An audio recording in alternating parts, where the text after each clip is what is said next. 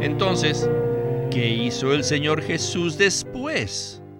Efectuó su muerte todo inclusiva, en la que llevó nuestros pecados para condenar al pecado, crucificar al viejo hombre, poner fin a la vieja creación, destruir a Satanás, juzgar al mundo, abolir las ordenanzas y al mismo tiempo liberar la vida divina. Bienvenidos al estudio Vida de la Biblia. La Biblia es un libro de vida y esta vida es una persona viviente, el Cristo maravilloso y todo inclusivo. Los invitamos a que visiten nuestra página de internet radiolsm.com y allí podrán escuchar gratuitamente todos los programas radiales del Estudio Vida. En este mensaje del Estudio Vida del libro de Marcos, veremos que este Evangelio no es simplemente una serie de historias bíblicas, sino que este libro nos presenta una visión celestial que debe dirigir nuestros pasos y controlar nuestras vidas. Si les preguntáramos a los maestros bíblicos a lo largo de los siglos acerca de cuál de los cuatro evangelios es el más importante, muy pocos escogerían el Evangelio de Marcos. Este Evangelio es opacado de muchas maneras por la grandeza de Mateo, la profundidad de Juan o la magnitud de Lucas. De hecho, la mayoría de las personas considera que el Evangelio de Marcos es como una colección de historias bíblicas que son buenas para los niños y los nuevos creyentes. Sin embargo, si nuestros ojos son iluminados, así como Pablo oró en Efesios, entonces obtendremos una visión gobernante a través del Evangelio de Marcos. Esta es una visión respecto a la clase de vida que llevó el maravilloso Dios hombre Jesús. La vida del Señor Jesús fue una vida conforme a la economía neotestamentaria de Dios y para el propósito de la economía eterna de Dios. Pues bien, el mensaje de hoy será el primero de una serie de 15 programas que hemos titulado Una vida que concuerda con la economía neotestamentaria de Dios y que la cumple. Y en esta ocasión hemos invitado una vez más a Miguel Nájera para iniciar una revisión del libro de Marcos. Miguel, gracias por regresar al programa. Es para mí un gozo estar de nuevo en el programa. Gracias por la invitación. Este libro de Marcos fue estudiado originalmente por Winnesley en 1980 y cuando él terminó de estudiar los 16 capítulos de Marcos, entonces dio otros 20 mensajes adicionales, enfocándose en la clase de vida que llevó el Dios hombre Jesús. Entonces, Miguel, aquí no estamos simplemente estudiando historias bíblicas, ¿verdad? Por supuesto que no, Víctor. Mediante el ministerio de Winnesley podemos tener una visión intrínseca del vivir del Señor Jesús, como lo describen los cuatro evangelios, incluyendo el de Marcos. Este es el Evangelio más sencillo de todos, pero a la vez es muy profundo. Aquí podemos ver a un Dios hombre que vivió una vida en la tierra que es mucho más elevada que la vida de una persona ética o moral. La vida que vivió el Señor Jesús fue una vida conforme a la economía de Dios y para el propósito de la economía eterna de Dios. Todo lo que él hizo y habló fue para el propósito de llevar a cabo la economía de Dios. Gracias, Miguel. Para hacer esta revisión general del libro de Marcos, necesitamos regresar al capítulo 1. Debemos ver que el Señor Jesús, como aquel que vivió conforme a la economía neotestamentaria de Dios, reemplazó la vieja dispensación representada por las cosas del Antiguo Testamento. Podemos decir que esto fue el inicio de una nueva dispensación, es más, un verdadero cambio de lo viejo a lo nuevo. Así que antes de iniciar el primer segmento con Winnesley, necesitamos leer unos versículos del capítulo 1 de Marcos. El versículo 4 dice así. Apareció Juan en el desierto, bautizando y predicando el bautismo de arrepentimiento para perdón de pecados. Luego, en los versículos 6 al 8, dice lo siguiente, Y Juan estaba vestido de pelo de camello y tenía un cinto de cuero alrededor de sus lomos, y comía langostas y miel silvestre, y predicaba diciendo, Viene tras mí el que es más fuerte que yo, a quien no soy digno de desatar, agachado, la correa de sus sandalias. Yo os he bautizado en agua, pero Él os bautizará en el Espíritu Santo. En este primer capítulo hay muchas cosas que nos muestran el vivir del Señor. Juan el Bautista había crecido para ser un típico sacerdote según el derecho de nacimiento en la religión judía. Sin embargo, la manera como él vestía y lo que comía eran completamente lo opuesto. En otras palabras, Juan el Bautista rompía con la tradición. Bien, escuchemos a Witness Lee y el estudio Vida de Marcos. en este libro de Marcos, podemos ver a una persona que vivió conforme al propósito de la economía neotestamentaria de Dios. Una persona que vivía en la nueva dispensación. Esto está claramente revelado en el capítulo 1 de Marcos, donde se nos presenta a Juan el Bautista, quien era un sacerdote típicamente del Antiguo Testamento, pero que vivía en el desierto. Él no vivía como sacerdote, sino que vivía de una manera silvestre. Su apariencia era silvestre, su alimentación era silvestre, su ropa era silvestre. Y él era tan silvestre que cuando alguien se arrepentía, lo sumergía en el agua y lo bautizaba. Ciertamente un caballero no haría esto. Era salvaje. Esa era una señal que era una situación completamente nueva en aquel entonces, que indicaba que la vieja dispensación había llegado a su fin. Esta era la clase de situación y atmósfera que reinaba cuando Jesús vino para iniciar su ministerio, lo cual indica que él se encontraba en la dispensación neotestamentaria, nada de lo viejo, nada del primer hombre, sino del segundo hombre, del nuevo hombre. Cuando iba a iniciar su ministerio, el Señor se sometió a Juan el Bautista, para que lo bautizara. Aunque no tenía pecado, ni ningún elemento de vejez, él se bautizó de todos modos para dar testimonio a todo el universo que él se rechazaba a sí mismo y que se hacía a un lado para vivir por causa de Dios. Miguel, quisiera que hablemos de un par de cosas del segmento anterior. Por un lado, Juan el Bautista fue un precursor que introdujo el ministerio del Señor Jesús. Entonces, ¿por qué se comportó de una manera tan dramáticamente diferente a los demás sacerdotes? Por otro lado, al iniciar su ministerio, el Señor se bautizó, aunque no tenía pecado ni vejez en su interior. ¿Qué tal si usted nos habla de estos dos asuntos? Es realmente interesante ver cómo Juan el Bautista vivía y se comportaba de una manera completamente diferente a los sacerdotes tradicionales del judaísmo. Los sacerdotes tradicionales servían a Dios en el templo, se vestían con la vestimenta sacerdotales y comían la comida sacerdotal. Pero Juan hacía completamente lo opuesto. Él vivía en el desierto, en lugar del templo. Comía langostas y miel silvestre, en lugar de la comida sacerdotal y estaba vestido de pelo de camello, en lugar de vestidos de lino fino. Comparado con los sacerdotes tradicionales, Juan el Bautista era una persona inculta, que hacía cosas extrañas. Él bautizaba a todas las personas que se arrepentían como una señal de que los estaba terminando y enterrando. En ese entonces era muy extraño hacer ese tipo de cosas. Luego el Señor Jesús vino a él a someterse al bautismo aunque él no tenía de qué arrepentirse porque no tenía pecado, y tampoco tenía el elemento de la vejez en su interior.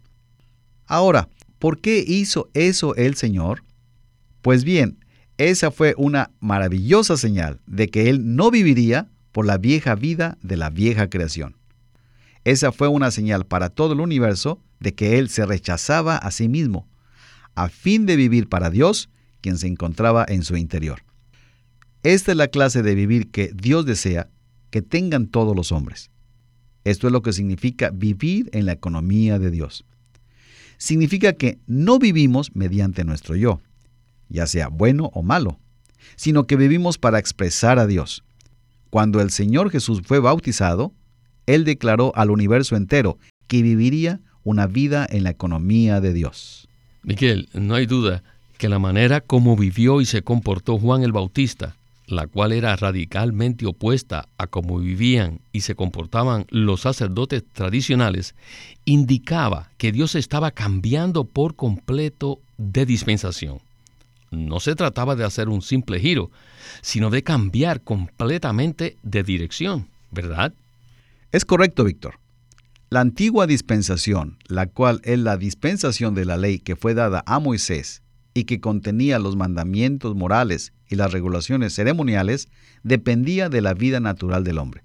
Sin embargo, la nueva dispensación depende por completo de la vida divina. Si nosotros queremos vivir en la economía neotestamentaria de Dios, necesitamos rechazar nuestra vida natural, nuestro yo, así sea bueno o sea malo. Si queremos vivir en la economía neotestamentaria de Dios, necesitamos vivir mediante la vida divina, vivir mediante la propia vida de Dios. Bien, necesitamos avanzar ahora a la segunda porción del mensaje. Witness Lee hablará brevemente acerca de las cosas que logró el Señor Jesús según el orden que presenta el libro de Marcos. Necesitamos recordar que el orden de los acontecimientos es muy significativo en este Evangelio. En Marcos no se presentan los acontecimientos al azar, sino que existe un orden cronológico muy definido. Regresemos con Witness Lee para escuchar otro interesante segmento del estudio Vida de Marcos. Adelante. Right after his baptism, Inmediatamente después de su bautizo, he was thrust into the wilderness el Señor fue impulsado al desierto by the Holy Spirit. por el Espíritu Santo. From that time onward, Y a partir de ese momento, toda su vida vivió, se movió y laboró en el Espíritu Santo. Y en tal vida, tal mover y tal obra, bajo tal situación, Él predicó el Evangelio para sembrar al Dios encarnado como una semilla para el reino de Dios. Me gusta esto. ¿Para qué predicaba el Señor Jesús? Él predicaba para sembrar la semilla, y esta semilla era el Dios encarnado. Y número dos, el Señor también enseñaba la verdad. ¿Para qué? Para iluminar a la humanidad entenebrecida y para disipar sus tinieblas. Y número tres, el Señor también echó fuera demonios, y esto era para propagar el reino de Dios. Y número cuatro, como parte de su ministerio, el Señor sanaba a los enfermos, para vivificar a los muertos. Y número cinco, Él también limpió a los leprosos, para santificar al que había sido vivificado. El Señor vivió esta clase de vida e hizo esta clase de obra. ¿No es esto maravilloso? No hacía nada viejo, y a medida que el Señor llevaba a cabo tal servicio, él ataba a Satanás y saqueaba su reino. Y siempre negaba sus relaciones naturales. Y al mismo tiempo sufrió el rechazo y el odio y la muerte del mundo, quien terminó martirizándolo. Y al mismo tiempo, en el capítulo 7, el Señor expuso la condición interior del hombre y se presentó a sí mismo como el pan de vida, el suministro de vida para sus buscadores. Y después sanó los órganos de aquellos a quienes había vivificado. A un sordomudo, a un ciego, es decir, sanó los órganos del oído, del habla y de la vista, y se reveló a sí mismo como el reemplazo completo y universal. Podemos tomarle como nuestro reemplazo mediante su muerte todo inclusiva y su maravillosa resurrección. Espero que todos hayan podido ver esto, ¿eh? Miguel, sin duda este repaso de la primera parte del Evangelio de Marcos es maravilloso. Winnesley mencionó aquí 12 asuntos principales. Las personas se refieren a esos asuntos como simples historias bíblicas, Pero nosotros debemos aprender a verlas de una manera muy diferente, ¿verdad? Así es, Víctor.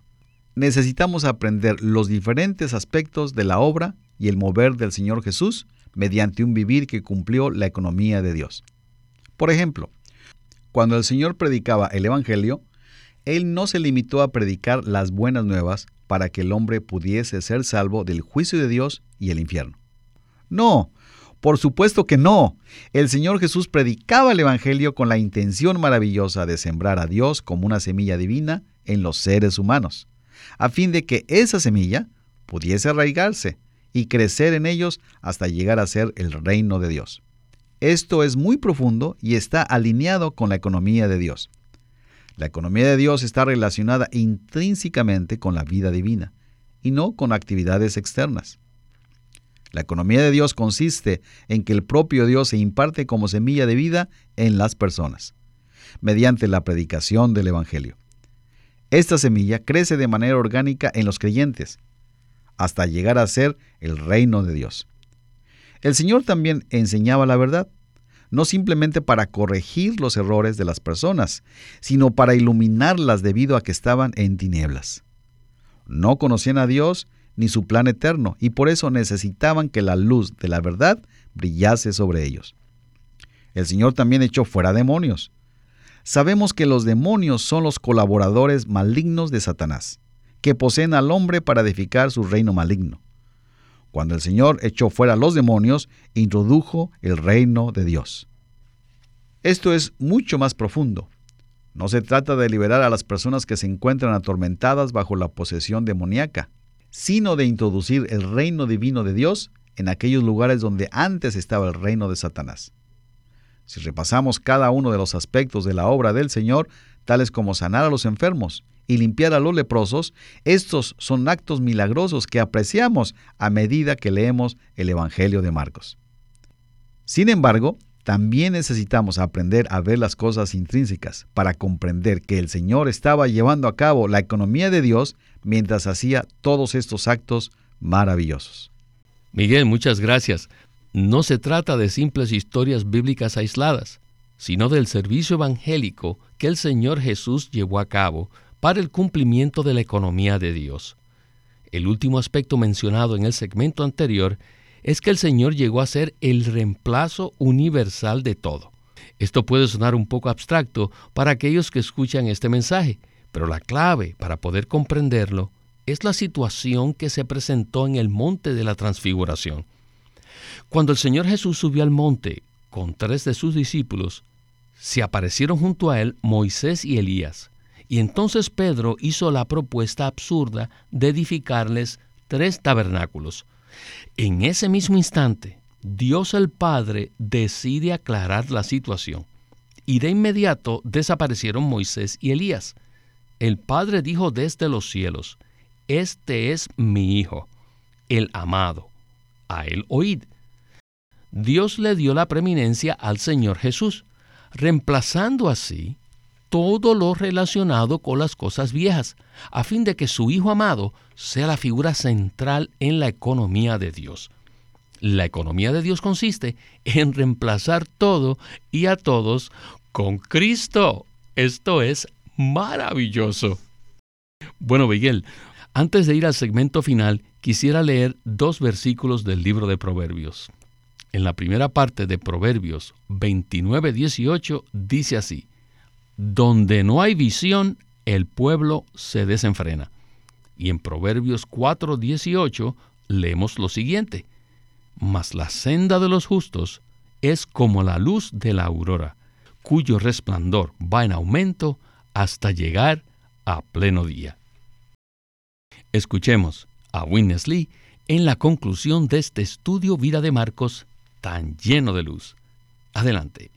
Then what? Entonces, ¿Qué hizo el Señor Jesús después? He accomplished his all-inclusive death Efectuó su muerte todo inclusiva, to bear sins, condemn sin, crucify the en la que llevó nuestros pecados para condenar al pecado, crucificar al viejo hombre, poner fin a la vieja creación, destruir a Satanás, juzgar al mundo, abolir las ordenanzas y al mismo tiempo liberar la vida divina. Después de hacer esto, entró en su maravillosa resurrección para regenerar a sus seguidores y hacer germinar la nueva creación. Después permaneció en su ascensión que lo trasciende todo con el propósito de ejecutar lo que logró mediante su muerte y su resurrección.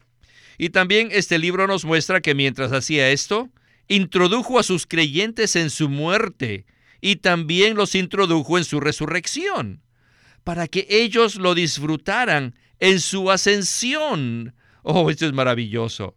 Al hacer esto, al morir, resucitar y ascender, y al introducir a todos sus creyentes en su muerte y su resurrección y su ascensión, Él produjo al nuevo hombre, y este nuevo hombre es la realidad del reino de Dios. Y finalmente este nuevo hombre, como la realidad del reino, tendrá su consumación en la nueva Jerusalén, en los cielos nuevos y la tierra nueva. Aleluya. Este será nuestro destino eterno. Y esta es la conclusión de la revelación de las Santas Escrituras. ¿Entendieron? Espero que todos ustedes sean profundamente impresionados con esto. Queridos santos, la visión de Dios siempre dirige nuestros pasos y siempre controla nuestro vivir. En el Antiguo Testamento dice que sin visión el pueblo se desenfrena. Proverbios 29. Pero bajo la visión celestial, nuestros pasos son dirigidos hacia Dios y hacia la destinación que Dios nos marcó. Y de esta manera nuestra vida será controlada en conformidad con la economía de Dios. Espero que no sigan pensando que el Evangelio de Marcos es simplemente un libro de historias bíblicas, sino que se den cuenta que esta es la visión celestial que dirige nuestros pasos y que controla nuestras vidas. Aquí hay una persona que es el Dios hombre, quien vive, actúa, se conduce y obra absolutamente en total conformidad con la economía neotestamentaria de Dios. ¿Qué les parece? No puedo más que decir, qué manera tan maravillosa de mirar este libro de Marcos. Jesús el Dios hombre que, como resultado de vivir mediante la vida divina y la visión gobernante, pudo llevar a cabo unos actos extraordinarios de gran contenido espiritual. Y esa misma visión está disponible para nosotros hoy en día. Entonces, Miguel, ¿qué tal si usted nos da una breve palabra de conclusión? Esta visión se encuentra en la Biblia pero necesitamos recibir la luz divina para poder verla. Quizás muchos ven simples historias bíblicas y se impresionan con ellas. No obstante, nosotros debemos ver la visión celestial cada vez que tocamos la palabra de Dios. Estoy muy agradecido con el Señor Jesús por este ministerio, porque nos abre la palabra de tal manera que podemos ver la visión panorámica de lo que verdaderamente se lleva a cabo, detrás de la escena principal necesitamos ver la vida de este maravilloso Dios hombre, quien vivió por completo para cumplir la economía de Dios. Cristo cumplió la economía de Dios en la encarnación, el vivir humano, la crucifixión, la resurrección y ahora permanece en ascensión, a fin de llevar a cabo todo lo que logró mediante los procesos por los que pasó. Y todo esto es para impartir a Dios en el hombre, a fin de edificar la iglesia como el cuerpo de Cristo, la cual es el reino de Dios, y llevar la nueva Jerusalén a su consumación.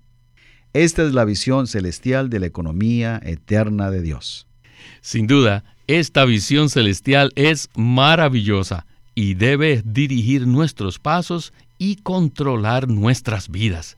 Gloria al Señor por revelarnos esta visión de su propósito eterno. Y a usted, Miguel, Muchas gracias por acompañarnos en el estudio Vida de la Biblia con Witness Lee.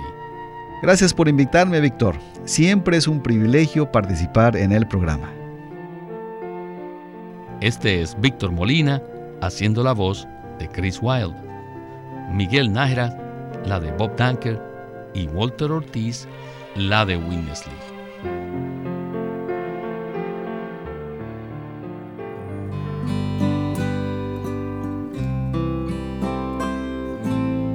Living Stream Ministry es una casa publicadora de los libros de Watchman Nee y Witness Lee. Y queremos decirles que entre ellos hay uno titulado Sentaos, andad y estad firmes, en el cual Watchman Nee abre la epístola a los Efesios exponiendo tres palabras claves, sentarse, andar y estar firmes. Estas palabras presentan la realidad de nuestra vida en Cristo en unión con Él en el más alto cielo y la práctica de cómo esta vida celestial se puede vivir acá en la tierra y nuestra actitud hacia el enemigo de Dios. Y para ser útiles en las manos de Dios, debemos ser equilibrados apropiadamente en cuanto a estos tres puntos de vista nuestra posición, nuestra vida y la batalla que peleamos. Este libro se titula Sentaos, andad y estad firmes y Living Stream Ministry lo presenta ahora como un libro en audio Sentaos, andad y estad firmes por Watchman Nee. Watchman Nee llegó a ser cristiano en la China continental en 1920, a los 17 años de edad, y ese mismo año comenzó a producir sus primeros escritos. En casi 30 años de ministerio se demostró claramente que él era un don especial que el Señor dio a su cuerpo con el fin de adelantar su obra en esta era. En 1952 fue encarcelado por su fe en Cristo y permaneció en la prisión hasta su muerte en 1972. Sus palabras, sus escritos, continúan siendo una rica fuente de revelación y provisión espiritual para el pueblo cristiano de todo el mundo. Queremos animarlos a que visiten nuestra página de internet libroslsm.com. Allí encontrarán los libros del ministerio de Watchman Nee y Witness Lee. Una vez más, libroslsm.com. O llámenos a nuestro teléfono gratuito 1-800-810-1149. 1-800-810-1149. Además, si desean, pueden comunicarse con nosotros enviándonos un correo electrónico a estudiovida.lsm.org. Una vez más, estudiovida.lsm.org.